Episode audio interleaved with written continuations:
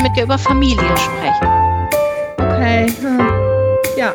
Hurra. Der große Adventskalender-Podcast. Jetzt sprechen wir wieder über was.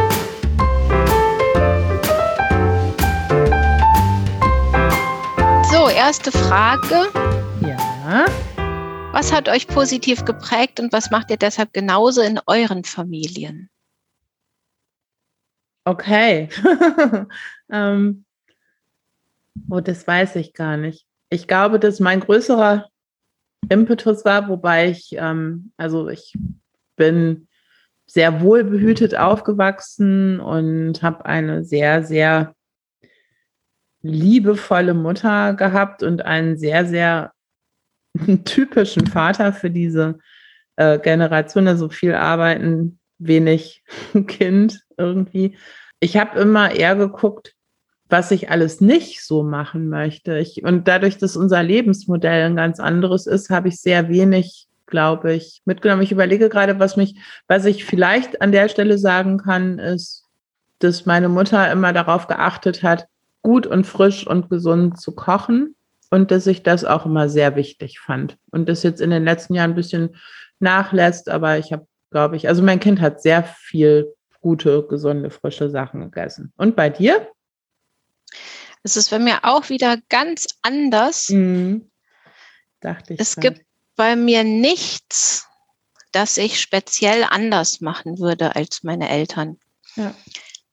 Wobei ich auch ähm, jetzt nicht so ganz konkret benennen könne, was könnte, was ich, was ich absolut genauso mache. Aber ich empfinde das so, dass ich in einem sehr, also gleichzeitig sehr liebevollen, aber auch sehr, sehr respektvollem und freiheitlichem mhm. Umfeld aufgewachsen bin. Und ähm, da würde ich nichts anders machen. Es war vielleicht insofern eine spezielle Situation ein bisschen, weil einfach äh, ja, meine Eltern nicht viel Geld hatten mhm. und dadurch die Wohnverhältnisse auch relativ beengt waren. Also es ist eine Dreizimmerwohnung. Mhm. Ich habe zwei Geschwister und bin, wie ich schon mal erwähnt hatte, noch mit drei Cousinen aufgewachsen, weil meine mhm. Tante sehr krank war. Also waren einfach sechs Kinder mhm. Äh, in einem Kinderzimmer. ich mhm. kann mich dennoch nicht erinnern, dass es irgendwie so, also ich habe durchaus Privatsphäre erlebt und ist mir mhm. auch ein ganz wichtiger Wert, wurde immer gelebt. Jeder hatte seinen Bereich und jede natürlich auch. Gab da nie irgendwelche Situationen, wo ich gesagt hätte, ah, da haben meine Eltern sich aber jetzt da und da eingemischt und so. Ich durfte auch immer alles. Ich weiß nicht, es wurde viel diskutiert und auch mhm. viel gestritten, aber nie böse gestritten. Mhm. Also es wurde um die Sache gestritten. Mhm. Und deshalb mache ich da nichts anders. Also äh, mein, was meinen Eltern immer wichtig war, also meiner Mutter war es ganz, ganz wichtig, dass wir nie Personen aufgrund ihrer Position respektieren, sondern immer nur als Mensch. Hm. Das hat sie oft gesagt, dass sie, als sie klein war, immer zum Beispiel total Angst vor Polizisten hatte, weil die Polizisten sind, sie, also sie hat uns so ein, ein, ein einen unangebrachten Respekt vor vermeintlichen Autoritäten sehr schnell abgewöhnt. Mhm. Dann haben wir gesagt, nee, guck erstmal, wer das wirklich ist.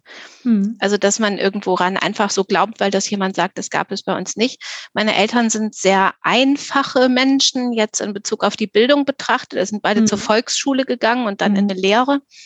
Meiner Mutter war das aber immer sehr, sehr wichtig, dass das bei uns anders ist und hat äh, da viel Wert drauf gelegt. Also ich konnte lesen, bevor ich in den Kindergarten kam, habe dann mhm. Büchereiausweis bekommen, weil wir halt keine Bücher hatten zu Hause. Und da wurde einfach Wert drauf gelegt. Mhm. Dass ähm, auch Dinge in der Schule, also ich habe natürlich von meinen Eltern keine fachliche Unterstützung in der Schule erhalten. Das, das wäre ja nicht möglich gewesen. Aber das war zum Beispiel Standard, dass wenn irgendwelche Aufgaben vorzubereiten sind, Referate oder längere Arbeiten, dass ich die meiner Mutter vortrage und erkläre und dann, wenn sie das nicht verstanden hat, ist ja, dann hast du es halt nicht gut erklärt. Ne? Musst hm, du schon so erklären können, dass ich das auch verstehe. und deshalb gibt es da nichts, was ich anders machen würde. Das ist lustig, weil wenn, wenn ich von außen drauf gucke, ich kenne ja deine Eltern auch sehr gut und, und mhm. die Schwestern und so, und ich hätte das tatsächlich auch genau so eingeschätzt. Das, ne, nein, aber dass das einfach irgendwie, also zumal ich auch viele Dinge irgendwie äh, sehe, wo ich im Nachhinein, also die du so machst oder wie, wie du so tickst, wo deine Eltern ganz frei waren, in dem, wie sie mit Sachen umgegangen sind und du bist an der Stelle genau gleich frei. Und das finde ich dann toll, mhm. weil ich irgendwie zum Beispiel total anders bin. Also, äh, ne, als, als ein Beispiel, dass ich irgendwie einfach drei Jahre bei dir wohnen durfte, so, ne? Also, und, und ich irgendwie, weil ich ganz anders sozialisiert bin, meine Familie war sehr weiß jetzt gar nicht, war kein, weiß kein deutsches Wort. Und das ist ja immer so affig, wenn man nur ein Englisches weiß. Und ich weiß auch gerade gar nicht, warum ich das Englische weiß. Ähm, secluded, also abge abgeschieden, abgeschieden. Ja, ja, ne, also wir mm, sind sehr ja, zurückgezogen, genau. Mhm. Also irgendwie äh, nicht, weiß ich nicht. Also meine Eltern waren nicht die, die bei irgendwelchen Nachbarschaftsfeiern vorne am Bierstand standen oder so. Meine Eltern mhm. waren die, die kurz vorbeigekommen sind, um guten Abend zu sagen und dann auch häufig wieder ja. gegangen. Ja, bei mir völlig anders. Und, also mh. ich habe ja schon diese etwas beengte Wohnsituation beschrieben. Trotzdem, alle Freunde und Freundinnen kamen immer zu uns. Mhm weiß ich nicht, man war da einfach gern. Hm. Und wir haben auch zwischenzeitlich andere Menschen noch aufgenommen. Also ich erinnere mich, da war ich noch in der Grundschule, da hat mal ein kanadischer Wehrdienstflüchtling bei uns hm. gewohnt wie das kam, keine Ahnung. Mhm. Es hat mal ein älterer Herr bei uns gewohnt. Da mhm. war ich auf dem Gymnasium schon, was ich weiß, weil man mit dem nur auf Latein sprechen konnte. Wir teilten sonst keine Sprache. Wo der herkam, weiß ich ehrlich gesagt auch nicht. es haben mal zwei Kinder einer Nachbarsfamilie bei uns gewohnt, weil die Mutter da im Krankenhaus war und irgendwie damals sich Väter möglicherweise noch nicht um Kinder kümmern konnten, weiß ich jetzt nicht. Also ich war da ja noch mhm. sehr klein und ähm, aber wir hatten zusätzlich halt einfach auch noch total häufig Besuch. Mhm. Ja, ja, und das, das ist völlig das irre ist, eigentlich.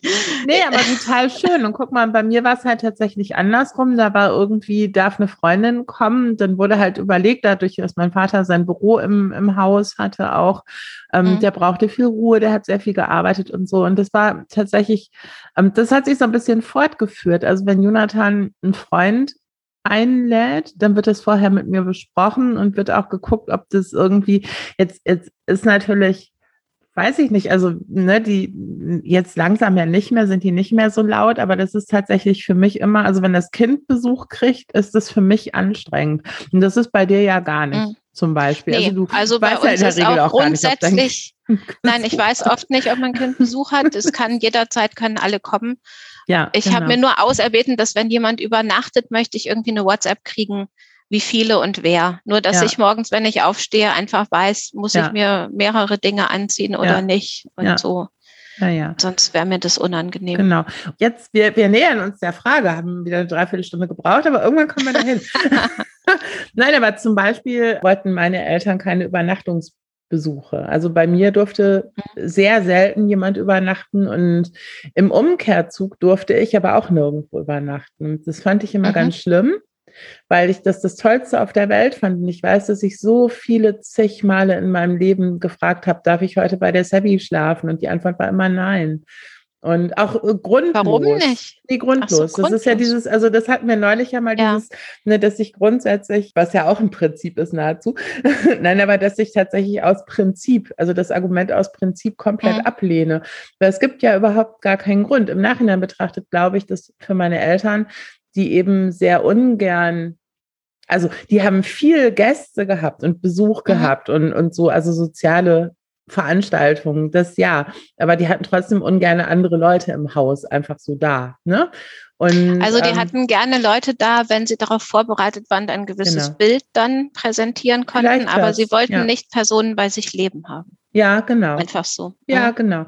Ja. Und ähm, das ist, glaube ich, in großen Teilen auf mich übergegangen, einfach ohne dass ich das will. Und ich habe aber zum Beispiel mir zur Prämisse gemacht, auch wenn ich das häufig wirklich dann echt total anstrengend finde, aber dieses darf ich bei Gabriel schlafen? Nein. Also wenn es mhm. keinen guten Grund gibt, natürlich ja. ja. Also warum nicht? Ja. Und dann ist ja. mir auch klar, dass wenn man irgendwie, wenn man äh, in, am Wochenende irgendwie drei Wochenende in Folge bei Gabriel geschlafen hat, dass Gabriel dann sagt, er möchte auch mal bei uns schlafen, verstehe ich natürlich auch. Und dann ist es halt so. Und ja, ich finde das mhm. anstrengend, mhm. weil ich ja viel lieber sonntags morgens aufstehe und total motzig oder einfach überhaupt nicht ansprechbar bin. Ja, ja aber es ist aber, doch okay. Na, wollte ich gerade sagen, aber jetzt sind die natürlich inzwischen ja auch in dem, in dem Alter, dass die nicht um 8 Uhr morgens aufstehen und dann Lotti Carotti spielen wollen, sondern die stehen um 11 Uhr auf und wollen dann irgendwie einen Tee trinken und dann Switch spielen oder so. Ne? Und deshalb, das betrifft mich ja alles nicht mehr. Aber ich habe auch vorher, das muss man auch sagen, ich habe aber auch vorher, ich habe immer ähm, darauf geachtet, dass ich eben das von meinen Eltern nicht weitertrage. Und wenn mhm. er das gerne möchte oder wenn Freunde bei uns schlafen möchten und ich habe jetzt nicht zufällig irgendwie am nächsten Morgen irgendwie früh einen wichtigen Termin oder so, dann hurra. Also sollen sie machen, weil das finden die schön. Ja. Und es gibt ja außer ein Unwohlsein auf meiner Seite, weil ich mich in meiner Privatsphäre ähm, kompromittiert fühle. Weil das ist so, ne? Mhm. Aber da muss ich durch. Also das und, und ja. das beneide ich so ein bisschen, weil du das gar nicht hast. Also du. Nee, weil mir ist das halt ja so wichtig. Wir sind da bei meiner Lebensregel Nummer eins. Mir ist das ja so wichtig, dass ich eben nicht ein Bild vermitteln will, dass ich nicht bin, weil es ist mir viel zu anstrengend. Wie unglaublich anstrengend muss das sein, immer irgendeine Fassade hochzuhalten. Die Energie habe ich nicht. Also die habe ich schon, aber die verwende ich ja lieber auf andere Sachen. Mhm. Und deshalb ist es dann einfach so. Und auch als die Kinder kleiner waren, wenn die dann mir hier zum Übernachten übergeben wurden, irgendwelche Kinder, dann war das kein Geheimnis, dass die morgens bis elf dann Kika gucken und Süßigkeiten essen, weil ich schlaf da ja. Ja. Und das, deshalb hat mich das dann nicht gestört, wenn die ja. hier schlafen, weil pff, ist ja egal. Nicht, ja, genau. die hat das gefreut. Und wenn andere Eltern das dann nicht möchten, dann müssen die das mit ihrem Kind ausmachen, aber nicht ich. Ja. Sollen wir in die Minute 72 dieses Podcasts zu Frage 2 Ja, wechseln? machen wir mal Frage frei. Frage 2. Ich muss ganz kurz dazu Oh, vielleicht sagen, gibt das Migräne, Frage frei. Ich hm, muss kurz dazu sagen, dass wir gerade, als wir die Aufnahme gestartet haben, dass mein letzter Satz war, komm, das machen wir mal zackig. Ja, komm, mach weiter. Ich, nein, also, aber zwar Frage zwei, nein, genau. ohne sie vorzulesen. Ähm, Kein Wort in meinem Wort. Ja, ja, genau. Ich, ich kann es vorlesen. Begriff Pubertier, ja oder nein. Äh, ich auch nein, wobei ich nicht weiß, ob es nicht vielleicht tatsächlich mal passiert ist, dass ich es benutzt habe. Aber sonst aus vollem Herzen nein. Wenn ich es gemerkt hätte, hätte ich dich darauf hingewiesen. Frage, Frage drei, sind Freunde und Tiere auch Familie? Ja. Ja, also das kommt wirklich sehr drauf an. Also jetzt nicht alle Freunde und Bekannte sind auch Familie bei dir. Ja, nein. nein ne? Also unsere Tiere sind natürlich Familie, weil die müssen irgendwie, ich, ich mache das jetzt gerade an einem Beispiel fest. Ähm, zu Beginn der Pandemie, bevor wir alle geimpft wurden, ähm, oder als ihr schon geimpft wart und wir, glaube ich, nicht, irgendwie so rum war es, hatte ich einen kurzen mhm. Moment der großen Sorge, weil meine Mutter irgendwie ja auch sehr alt ist und, und überhaupt. Und ich hatte einen kurzen Moment der Sorge, was passiert eigentlich mit meinem Kind und meinem ganzen Leben für den Fall, dass mein Mann und ich beide gesundheitlich sehr angeschlagen wären oder im Krankenhaus wären beide. Ne? Um jetzt mal nicht mhm. von Tod zu reden, aber es wäre ja schon, also was, ne, ist ein Zwölfjähriger, oder elf damals, ne? Natürlich kommt der eine Woche alleine klar. Also der kann eine Woche total gut leben, aber ich glaube länger nicht. Also irgendwann muss auch mal wieder jemand Erwachsenes irgendwas für ihn regeln und so. Und ähm, da war, waren wir ja damals übereingekommen, dass äh, unter für den Fall, dass, äh, dass es eintreten sollte, dass mein Kind plötzlich irgendwie oder mein Kind und mein Hund und mein Kater versorgt werden müssen, dass ja. die einfach alle, werden sie alle ja, genommen. Die, die dann einfach alle geschlossen zu dir kommen und man sich dann eventuell ja. im Zweifelsfall sogar noch kurz überlegen kann, irgendwie, ob das dann äh, in Düsseldorf oder Offenbach kurzfristig stattfindet oder so, aber mhm. dass ihr irgendwie die seid, die mein ganzes, meinen ganzen Besitztum inklusive aller Lebewesen, die ganze Bagage, genau, einfach erben. Und ich glaube näher an Familie. Also da seid ihr näher an mir dran als Teile meiner meiner meiner wirklichen Familie, weil ne, also von daher nicht alle meine Freunde zählen zur Familie, aber ihr zum Beispiel seid also closest to Familie. Ja, ja. Dankeschön. Ebenso. Ja, ja, danke. Nennst du dich? Nennst du dich Mama von deinem Haustier? Also ich nicht. Also ich wüsste jetzt auch keine, wirklich, also die, die Form der Kommunikation mit meinem Hund ist eine sehr andere. Ich glaube, es gibt, also ich rede viel mit ihr, aber ich glaube, es sind immer die gleichen Sätze und in keinem referiere ich auf mich selbst. Also ich sage Sachen, die ich kann, also ich kann es runterspulen. Nee, na, na, mach nicht. okay, mach nicht. aber es, es, es geht, es, geht äh, es dreht sich alles um Hallo und mach mal bitte eben dieses und jenes. Und an keiner Stelle. Also ja, ich sag schon öfters so Sachen wie, ja, ja, ich komme ja gleich. Aber ich sag nicht, Mama kommt ja. Ja, ja, eben. Also, ne, also das, nein. Also das ist tatsächlich. Sag ich aber auch zu meinem Kind nicht. Also habe ich auch nie. Nö. Es gibt ja ich dieses. Von mir immer als ich. Ich wollte gerade sagen, ich benutze Personalpronomen. Ich, du, ja. sie. Wir. wir. Genau, das funktioniert gut, auch. Ja, gut. wir kennen sie. Wir müssen sie nicht genau. aufzählen. Genau. Der Hörerschaft, Hörerinnenschaft sind sie bekannt. Schwanger geworden per Zufall oder geplant? Billigend in Kauf genommen.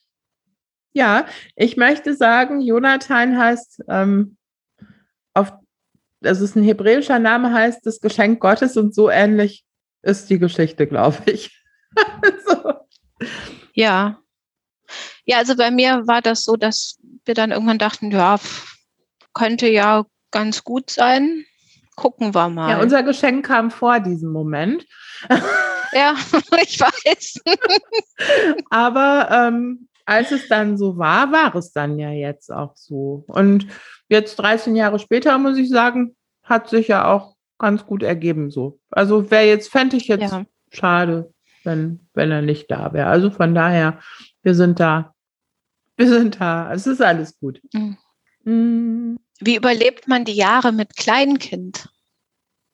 Weiß ich nicht, kann ich, glaube ich, für uns beide sagen. Wir sind einfach Menschen, die machen, was gemacht werden muss. Und da jetzt auch nicht ja. viel Energie drauf verwenden, sich damit auseinanderzusetzen, wie schlimm das ist, weil es hilft ja alles nichts. Im Nachhinein muss ich sagen, jetzt, wo er demnächst, also wird im Februar 13 und ich muss jetzt sagen, dass das schon cool ist, wenn ein Kind so groß ist und man das alles nicht mehr machen muss. In den Jahren, als er klein war und man doch alles machen muss, hat man halt immer alles gemacht. Also es, ne, so und so überlebt man. Ja, würde ich ganz genau so sagen. Ja, ja. Also es ist ja kein Geheimnis, dass ich das immer toll fand, wenn das Kind größer geworden mhm. ist und älter und so. Dass, also ich komme deutlich besser mit Jugendlichen zurecht als mit Babys und mhm. Kleinkindern. Also ja. was heißt, kommst du recht, wenn auch mit Babys und Kleinkindern zurechtkommst, aber finde ich interessanter mhm. für mich einfach. Auch da hat mir einfach geholfen, mich nicht nach den Ansprüchen anderer zu richten. Ja. Da drin bin ich aber generell gut. Ja, ich überlege gerade, als, ähm, als Jonathan das erste Jahr, ich habe ja auch so ein Jahr Elternzeit gemacht, das war übrigens, hätten, hätten wir ein zweites Kind bekommen, das war von mir sehr klar kommuniziert. Das hätte ich in meinem Leben nicht nochmal gemacht. Also ich hätte nicht nochmal zwölf Monate zu hm. Hause gesessen, ein Kind versorgt, weil das wirklich so schön und so wichtig diese Zeit eventuell war. Ich hätte es nicht ein zweites Mal gekonnt.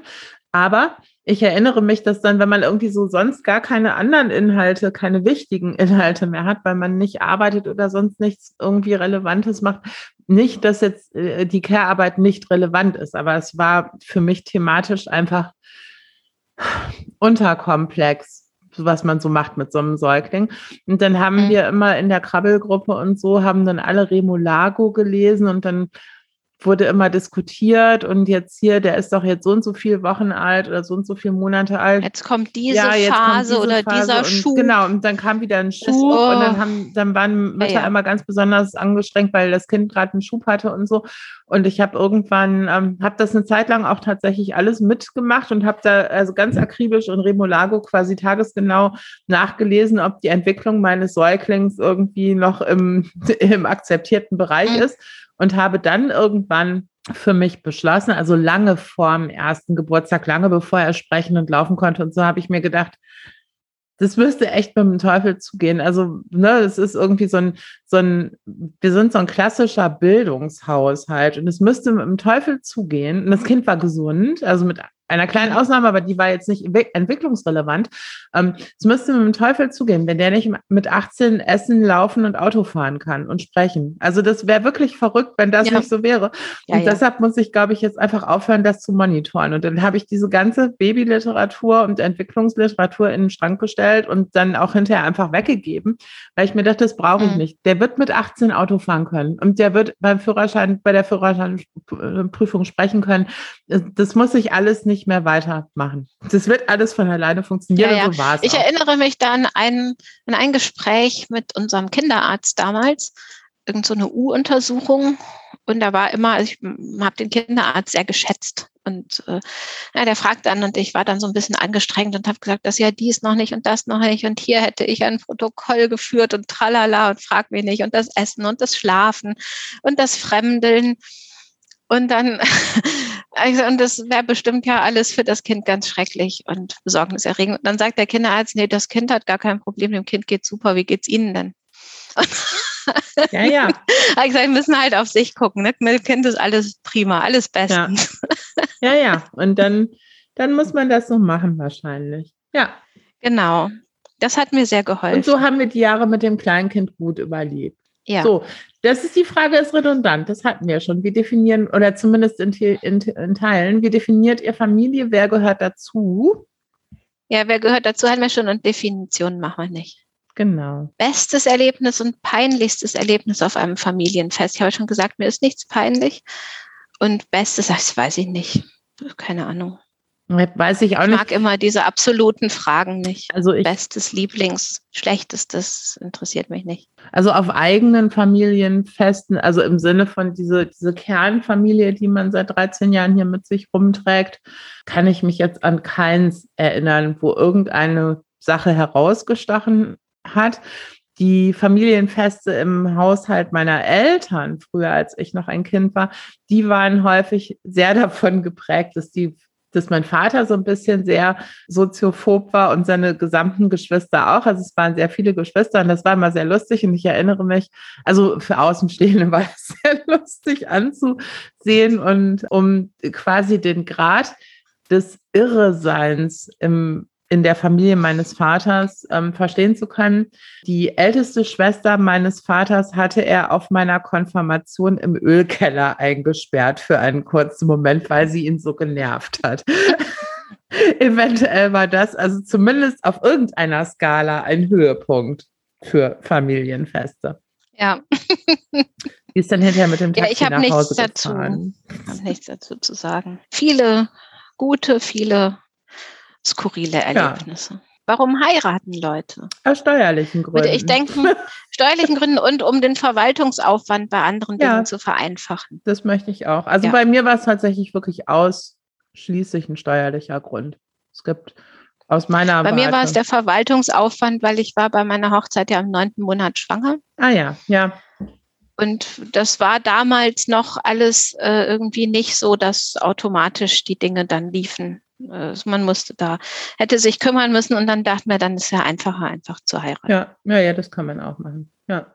Nee, wir haben uns auch weder gekümmert noch geheiratet, sondern haben einfach nichts gemacht ja. und, und, dann irgendwie zusammengelebt und ein Kind gehabt und dann aber irgendwann geheiratet, weil das finanziell nicht erstrebenswert war, weiter unverheiratet eine Familie zu haben, weil man ja mit viel mehr Geld eine verheiratete Familie haben könnte. Aber also wirklich viel romantischer wurde es nicht mehr. Warum wolltest du Mutter werden?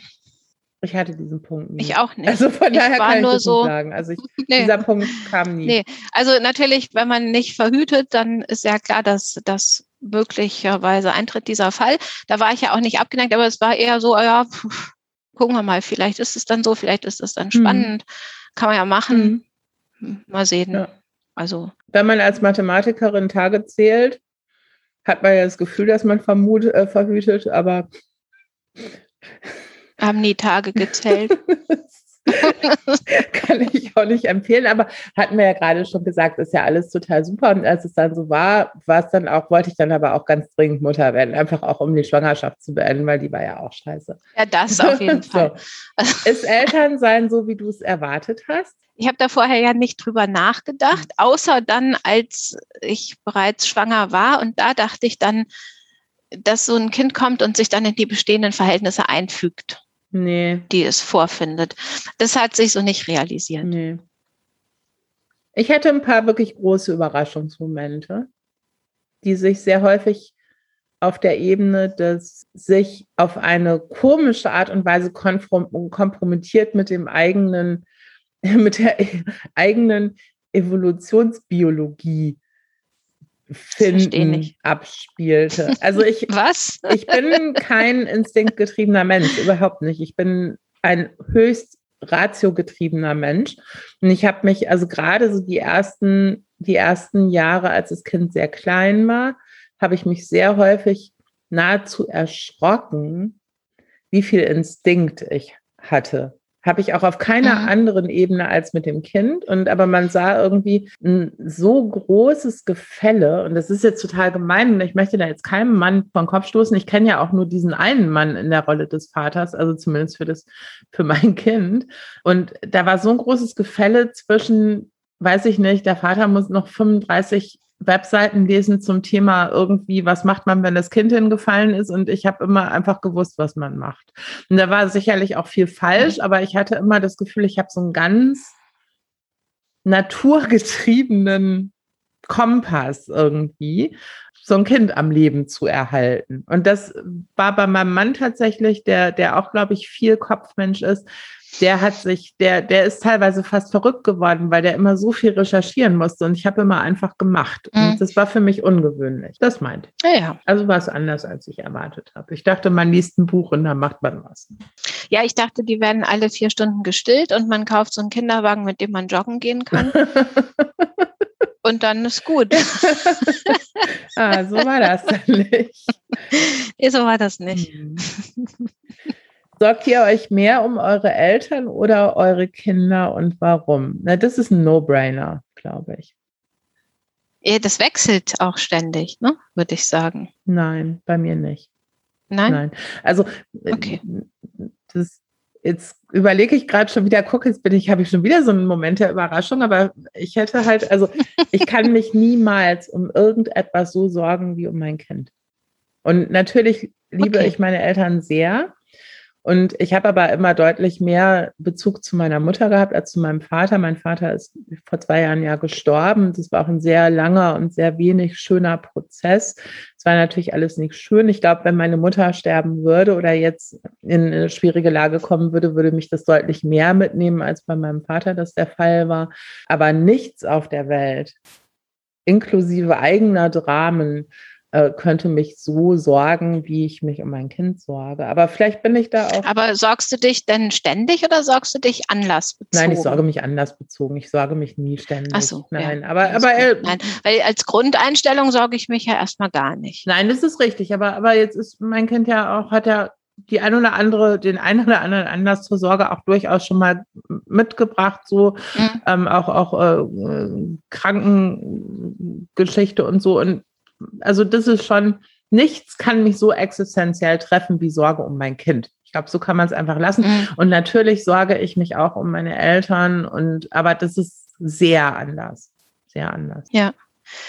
Gut. Habt ihr zeitliche Ressourcen, um euch um die älter werdenden Eltern zu kümmern? Habt ihr Hilfen, Unterstützung installiert? Mhm. Also bei mir sowohl als auch. Bei mir beides noch nicht nötig. Also mein Vater, wie gesagt, war viele, viele Jahre lag der im Pflegebett im Wohnzimmer. Da hat meine Mutter sich aber noch sehr gut kümmern können. Und nachdem er gestorben ist, haben wir meine Mutter hierher geholt. Also die wohnt 50 Meter entfernt von mir seit mhm. zwei äh, oder anderthalb Jahren.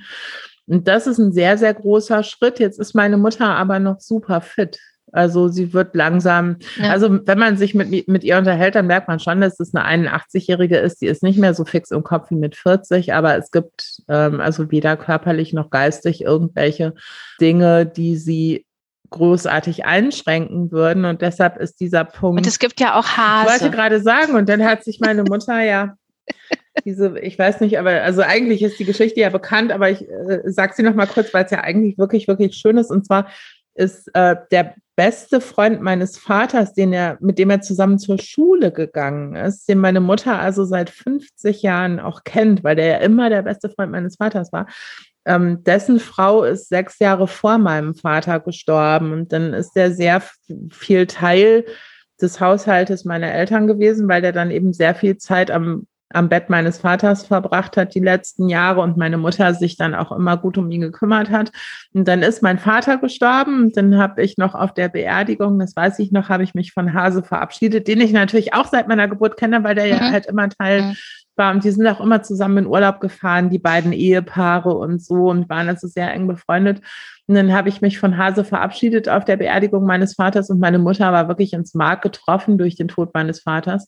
Ähm, und dann habe ich mich von Hase verabschiedet und habe gesagt, kannst du dich um Mama ein bisschen kümmern? Und das hat er sehr wörtlich genommen. ich sag's mal so, Hase und Schnecke sind ein Paar jetzt seit einem Jahr oder so. Also sie hat ein Jahr gebraucht, um den Tod meines Vaters irgendwie zu verarbeiten. Und dann hat Hase den finalen Move gemacht und jetzt sind Hase und Schnecke ein Paar. und ähm, das ist, das hat ihr aber nochmal, also da ist sie nochmal sehr also sie hat in einem Jahr, in dem sie getrauert hat, habe ich immer gedacht, oh, nicht, dass sie jetzt irgendwie mit 80 in so ein Loch fällt und dann nicht mehr rauskommt. Mhm. Aber das ist jetzt, also da musste jetzt ein breiteres Bett gekauft werden. So, also so an dem Punkt ja. sind wir. Nächste Frage. Nächste Frage Was sollte Erziehung leisten? Ich finde, das Ziel von Erziehung ist, dass das Ziel erreicht wird, dass das Kind selbstständig, selbstwirksam wird, alle Werkzeuge bekommt, sich selbst zu einem möglichst zufriedenen Leben zu verhelfen. Ja, kann man so stehen lassen. Gibt es wirklich gar nichts zu ergänzen. Was macht eine gute Mutter oder einen guten Vater aus? Ja, eben das voranzutreiben, mhm. diese Erziehungssache. Ich finde es ganz schwierig immer. Ich finde es ganz schwierig und hadere sehr mit meinem Muttersein. Ähm, Echt? Ich gar nicht. Ich weiß, aber du bist ja auch die viel bessere da? Mutter als ich. Wieso? Du bist ja immer total entspannt und ich bin immer total unentspannt. Und bei dir ist immer dann alles schön und das Kind mhm. glücklich und bei uns ist immer alles unschön, das Kind unglücklich und muss erzogen werden und so. Aber mein Mach doch einfach alles so wie ich. ja, das ist. Ich habe eine Sache, das muss man tatsächlich sagen. Also ich glaube aber auch, dass unsere Kinder sehr unterschiedliche Formate ähm, sind. Aber das mag sicherlich auch an der, dass du immer schon entspannt warst und ich immer schon unentspannt war. Ich habe eine, eine Sache, die ich von dir ganz klein übernommen habe, als er ganz klein war. Und das war ein, ein riesengroßer Erfolg. Und zwar, das äh, weißt du aber, und zwar stehen ja bei dir immer Süßigkeiten auf dem Tisch. Und als Jonathan ganz klein war, mhm. Also der hat irgendwie bis zum ersten Geburtstag hat der ja gar nichts, also hat man ja früher so gemacht, weiß nicht, macht man bestimmt heute noch so. Also der kriegte gar nichts mit Zucker oder so, also Süßigkeiten gab es gar, gar keine und dann. Ah, habe ich auch nicht. Okay, gemacht. das, also wir haben das bis zum ersten Geburtstag tatsächlich so gemacht und dann irgendwie ganz wenig und so. Und dann war das aber so, und dann hatten wir so einen, so einen Schrank in der Küche, der war dann ganz hoch, damit das Kind da nicht drankommt. Da war irgendwie die Schokolade drin versteckt und und also Sachen, und das führte aber dazu, dass er da so drauf fixiert war. Und ich war dann immer ganz fasziniert, weil das bei dir, also dein Kind war ja nicht viel älter, als ich bei euch eingezogen bin. Und bei dir stand das mhm. immer einfach auf dem Tisch. Und dann habe ich mir überlegt, naja, also wenn man das jetzt, wenn man es gar nicht restriktiv handhabt, sondern einfach dem Kind sagt, mach doch einfach, was du willst, mal gucken, was dann passiert. Und dann haben wir nach einem, ich weiß noch, nach einem Vorfall, da bin ich morgens aus der Dusche gekommen. Ich bin immer duschen gegangen, bevor er aufgestanden ist oder bevor ich ihn geweckt habe. Und dann kam ich aus der Dusche und er stand in der Küche auf, hatte sich einen Wohnzimmerstuhl in die Küche geholt und hat auf dem Wohnzimmerstuhl obendrauf einen Badezimmerhocker gestellt und stand in seinem Schlafsack oben auf diesem Badezimmerhocker, um oben an den Süßigkeitenschrank zu kommen, weil ich ja unter der Dusche war und der Vater war im Büro. Und dann habe ich mir gedacht, okay, also jetzt muss was passieren, weil demnächst komme ich. Risikoabwägung. Ja, ja, genau. Demnächst ne? komme ich einfach aus der Dusche und mein Kind ist tot, weil es nicht an den Schokoladen-Nikolaus gekommen ist. Und dann habe ich, ähm, dann habe ich ihn mir hingesetzt und ich, also er schlief dann noch in einem Schlafsack. Wie alt mag der gewesen sein? Zwei vielleicht. Und habe zu ihm gesagt, pass auf, ja. wir machen das jetzt wie die, jetzt hätte ich fast den Namen gesagt, Anneliese. wie die Anneliese. wir machen das jetzt wie die Anneliese. Und alle Süßigkeiten stehen jetzt bei uns hier einfach draußen. Und du darfst die alle nehmen unter einer einzigen mhm. Voraussetzung. Also er hat immer sehr gut alles gegessen, auch als kleines Kind alles gegessen, was man, was man ihm hingestellt hat. Also jede Sorte oder jede Form von Gemüse und so. Also er hat immer einfach alles gegessen. Ich habe gesagt, pass auf, die Regel ist, du musst drei gesunde Mahlzeiten am Tag essen. Du musst ein gesundes Frühstück essen, du musst ein gesundes Mittagessen mhm. essen, ein gesundes Abendessen. Und alles andere ist mir ab heute egal. Und er hat original nicht mehr Süßigkeiten gegessen. Ich weiß noch, da kam relativ ja. kurz danach, genau, das war dann das Weihnachten, bevor er dann drei geworden ist. Dann hat man ja immer so einen großen Weihnachtsteller und den haben wir natürlich in dem Jahr davor, hatten wir den irgendwie dann weggestellt und diesen Weihnachtsteller haben wir halt einfach dann stehen lassen unter Baum. Da hatten wir ja auch noch ja. den Hund nicht. Ja. Und wir haben einen Großteil der Schokolade hinterher mussten wir die essen oder waren, war dann, weiß ich nicht, der Nikolaus angegessen, aber nicht aufgegessen und der musste dann irgendwann weg, weil es nicht mehr schön war oder so. Also er hat einfach nicht viel Schokolade oder viel Süßigkeiten gegessen und dadurch, dass es aber nicht mehr ähm, rationiert war, hat es ihn auch nicht mehr interessiert. Ja, also ich erinnere mich auch an genau einen Fall, wo das bei uns mal schief gegangen ist, aber auch nicht schlimm schief gegangen. Das war eine Autofahrt und sie wollte gerne Kaugummi haben und hat sich einen ausgesucht. Und dann hat sie halt die Packung ja. bekommen, in der Erwartung, dass sie einen Kaugummi nimmt und den isst. Und sie hat aber, weil die Autofahrt lang und langweilig war, die ganze Packung gegessen der war mit Zuckeraustauschstoff ja. und hat dann halt gerade alles ausgekotzt. Ja. Und das ganze Auto roch nach ausgekotztem Juicy Fruit. Das ja. war nicht schön. Hatten wir. Aber da hat man ja dann auch was gelernt. Ne? Also das ist halt einmal passiert. Und jetzt, seitdem konnte man dann auch wieder die ganze Packung einfach nach hinten reichen. Das wurde nur einer gegessen. Ja, und das richtig. Wir hatten genau das Gleiche. Wir hatten das allerdings mit Fisherman's Friend ohne Zucker Zitrone. Da hat er, ähm, mhm. da hat er auf, ich weiß nicht, ob es eine Autofahrt war, aber bei irgendeiner längeren Veranstaltung hat er einfach innerhalb kürzester Zeit eine komplette, komplette Packung Fisherman's Friends ohne Zucker gegessen und das hat so furchtbar lange zu Bauchschmerzen geführt und es ging ihm wirklich gar mhm. nicht gut das, und wir haben es auch auf den, äh, was war es, irgendwie Aspartam oder so zurückgeführt, weil alles andere, also ne, konnten wir uns nicht so vorstellen. Ja. Und dann haben wir das einfach so gehalten, dass wir ähm, einfach keine Zuckeraustauschstoffe mehr gekauft haben. Ja. Also es wurde nichts mehr gekauft, wo Süßstoff drin ist. So. Und dann war es auch wieder in Ordnung. Der wusste das aber auch selber und hat dann auch immer selber geguckt, wenn es irgendwas gab, irgendwo, ob Süßstoff drin ist. Wenn welcher drin war, wusste er, er darf jetzt nicht ganz, ganz viel davon mhm. essen. Und das ist doch super. Hat das Kind auch was gelernt. Fand ich gut. Ja, fand ich auch gut. Was ich zusätzlich noch ganz schön fand, ist, dass äh, dadurch, dass bei uns ja die Sachen dann verfügbar waren, sie auch immer nur gegessen hat, was sie wirklich mochte.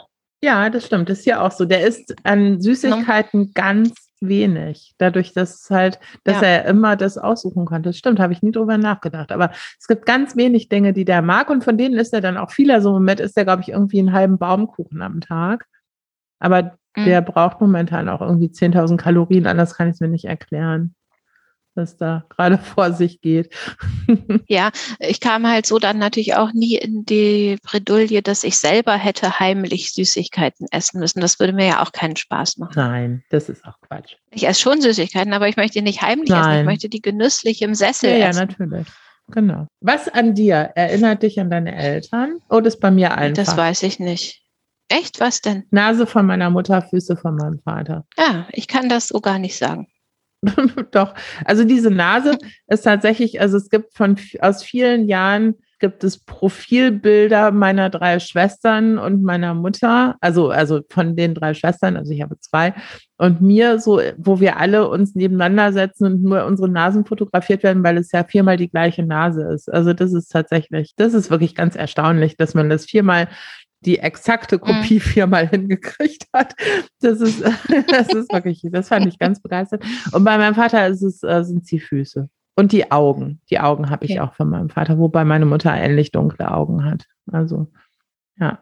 Mhm. Nein, ich, ich weiß es wirklich nicht. Was definiert gute Großeltern aus Elternsicht, aus Enkelsicht? Finde ich auch jetzt eine ganz hm schwierige Frage nicht in Bezug auf die Beantwortung, sondern in Bezug auf das Bild, das dahinter mhm. steht. Meine Mutter also, ist Meine Mutter ist das, äh, das Familienmitglied, wo mein Kind hingeht, weil es einfach mal irgendwo sitzen möchte und die ganze Zeit bedient werden möchte und die Süßigkeiten nicht selber holen möchte, sondern angereicht bekommen und dabei Bares für mhm. Rares gucken und gleichzeitig ähm, auf mindestens noch zwei weiteren Endgeräten irgendwas machen. Das, dann geht meine, äh, mein Kind zu meiner Mutter und meine Mutter hat diese Rolle für sich auch gut angenommen. Ich gönne sie ihr und sage zu meinem Kind immer, wenn du irgendwann Kinder hast, die werden kommen und ich werde ihnen alles geben, was sie wollen. Es ist doch voll in Ordnung. Also von daher. Ja, also es ist mit meinen Eltern auch ähnlich thematisiert worden. Die haben gleich von Anfang an gesagt, sie nehmen sie immer gern. Aber haben Sie passen natürlich auch auf, dass ihr nichts zustößt, aber sie verwöhnen. Ja, ja, ja. Und das ist ja vollkommen das wollen Sie. Sie wollen verwöhnen. Und ja, und das, das ich glaube, dass ich dieses Verwöhnen, diesen Wunsch zu verwöhnen sehr wenig habe. Also ich verwöhne ja meine Tiere auch nicht, verwöhne mein Kind aber glaube ich auch nicht. Und deshalb finde ich das aber ja schön, dass jemand da ist, der das macht. Also, ne? ja, der auch ja, gar ja. keinen Erziehungsauftrag hat, weil es ist ja, mein Kind ist ja toll, das soll ja auch mal verwöhnt werden. Aber Ne, also das fände ich jetzt, fände ich völlig unangemessen, wenn meine Mutter jetzt an dem rumerziehen würde. Soll sie nicht machen, soll ihm lieber ja. noch ein Waffelei holen. Also, ne, und das macht die ja mit großer Begeisterung. Ja, ja. Also das finde ich toll. Ja, also das habe ich auch immer vollumfänglich akzeptiert. Ja, ja, ja. Und ich, ich finde, das ist auch für Kinder gar nicht schwierig zu verstehen. In dem Haushalt läuft so und in diesem Haushalt läuft es anders. Äh, ja, das haben wir umfassend beantwortet. Was hast du von deinen Großeltern gelernt? Von meinen Großeltern.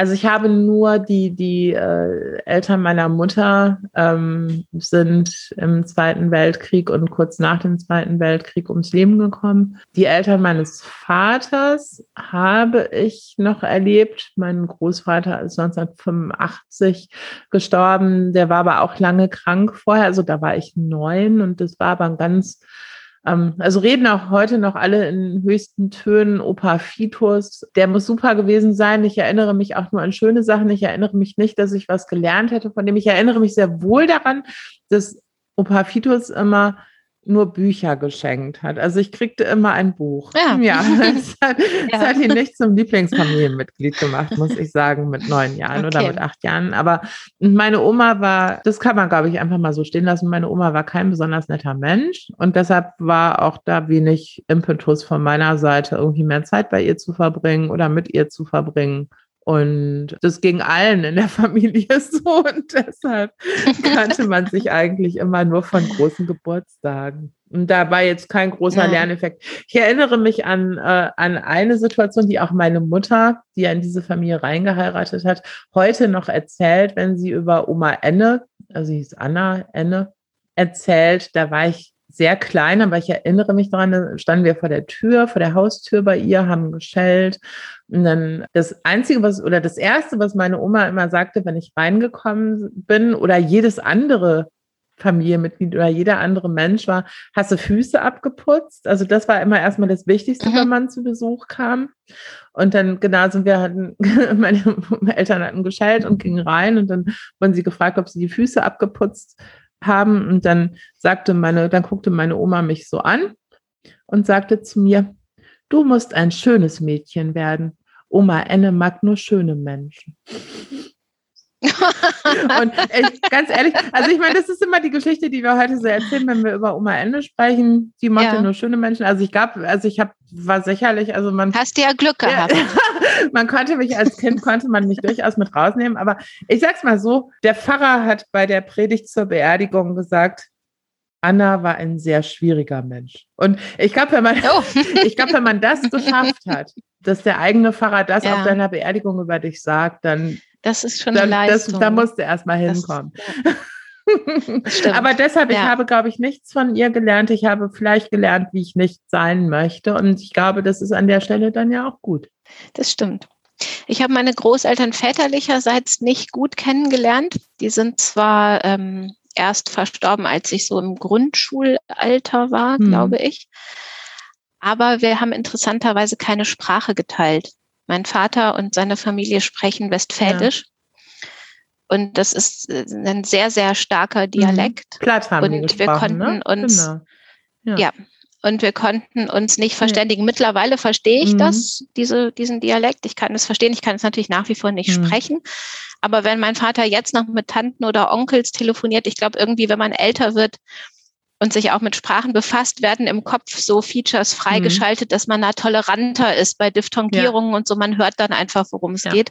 Aber das ist bei kleinen Kindern natürlich nicht, die gerade erstmal eine Sprache erlernt haben und dann spricht jemand ganz Nein. anders. Das, also wir konnten uns schlicht nicht verständigen. Mhm. Dann die Oma mütterlicherseits war sehr viel bei uns. Ich bin ja nur ein Jahr zum Kindergarten gegangen. Muss ich vielleicht noch ergänzen, weil ich habe ja vorhin gesagt, ich konnte lesen, bevor ich in den Kindergarten kam. Ich kam aber auch erst mit fünf im Kindergarten. Ne? Also ich konnte jetzt nicht mit zwei lesen oder so. gut, dass wir das noch aufgeklärt haben. Genau, gut, dass wir das noch aufgeklärt das stimmt, haben. Weil ich wusste das natürlich, aber ich habe jetzt nicht drüber nachgedacht, ja. gerade weil ich das ja mitgedacht habe, dass das mit fünf war. Aber naja, gut. Ja, ja, nein, ich war nur ein Jahr im Kindergarten. Und vorher hat eben die Oma morgens auf mich aufgepasst, viel. Und ich habe von der Oma Pokern gelernt, interessanterweise. Sehr gut. Pokern, Mühle und Domino. Ja. Mhm. Damit haben wir uns befasst an den Vormittagen. Zu der Oma gehörte der Opa Fritz, den habe ich nicht mehr kennengelernt. Der ist wenige Wochen vor meiner Geburt verstorben. Mhm. Und in der Familie sagt man, ich sei die Reinkarnation von Opa Fritz. Ah. Opa Fritz war auch ein sehr cholerischer Mensch. Naja, guck, und da hast du ja vielleicht, also ohne Opa Fritz zu kennen, eine Sache, die du aber ja im Gegensatz zu ihm offensichtlich gelernt hast, ist das gut zu kontrollieren. Weil du hast, ja. glaube ich, viel Cholerik in dir und davon dringt nichts nach oh, ja. außen. Nur gezielt. Ja, ja, genau. Und aber auch ja. nicht cholerisch. Ja, das war wohl bei Opa Fritz anders. Ja.